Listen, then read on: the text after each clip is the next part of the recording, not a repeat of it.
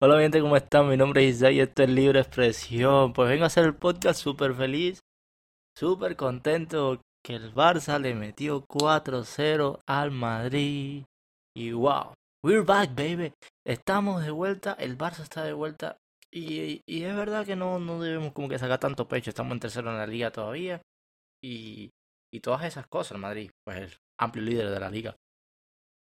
Pero se trata más de que al fin, después de 3, 4 años en el que el Barça nos, ha hecho prácticamente sufrir, al fin tenemos un desahogo y podemos sacar pecho.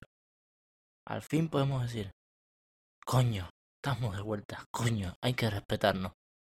Gracias a Barça, gracias a la gestión de Joan Laporta, gracias a Xavi, que nos trajo de vuelta el honor, que nos devolvió el equipo. Y que esto es lo que, lo que, este es el Barça, esto es lo que queremos. Esto es lo que un, culé siempre ha querido. Coño, ya era hora.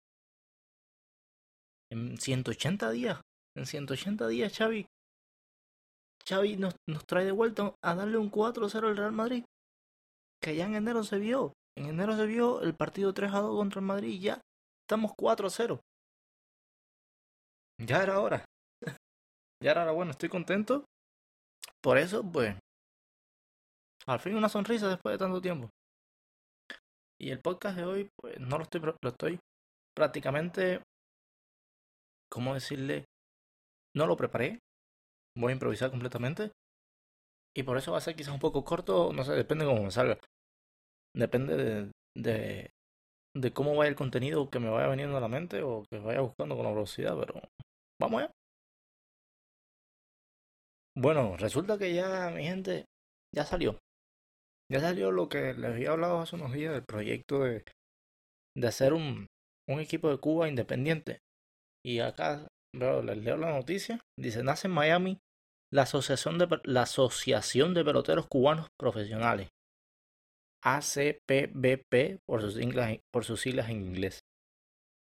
Coño, al fin. Al fin vamos a tener un equipo. Vamos a tener un equipo que pueda competir en el clásico. Gracias a Dios, porque también éramos el asme, el asme del clásico mundial de béisbol. Y vamos a ver si la MLB y el sindicato de peloteros nos dan luz verde para poder hacer un equipo y competir. Por otro lado, lo que pasó el otro día.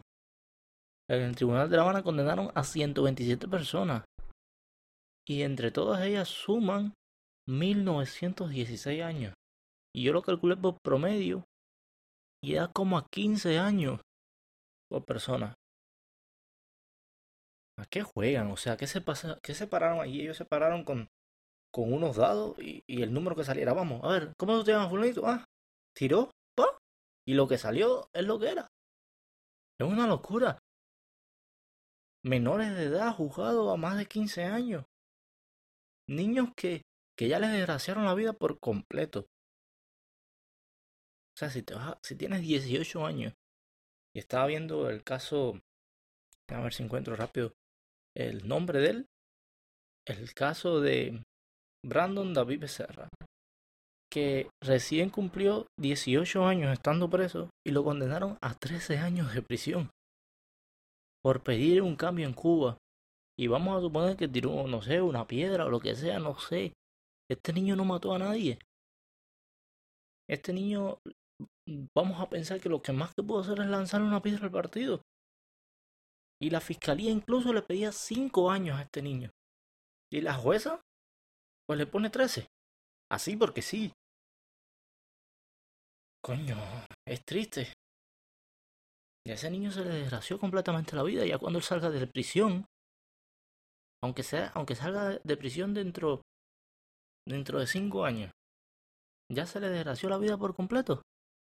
Se va a pasar casi la mitad de su vida preso. Coño, es triste. Es triste lo que está pasando en mi país. Bueno, para terminar el podcast de hoy, decirle que Darían que acaba de anunciar que se va a retirar de la música, que ya terminó su carrera después de 32 años. Y pues se retiró el GOAT. The Big Boss, el jefe. El hombre que hizo que el género sea respetado, escuchado, valorado. El más grande.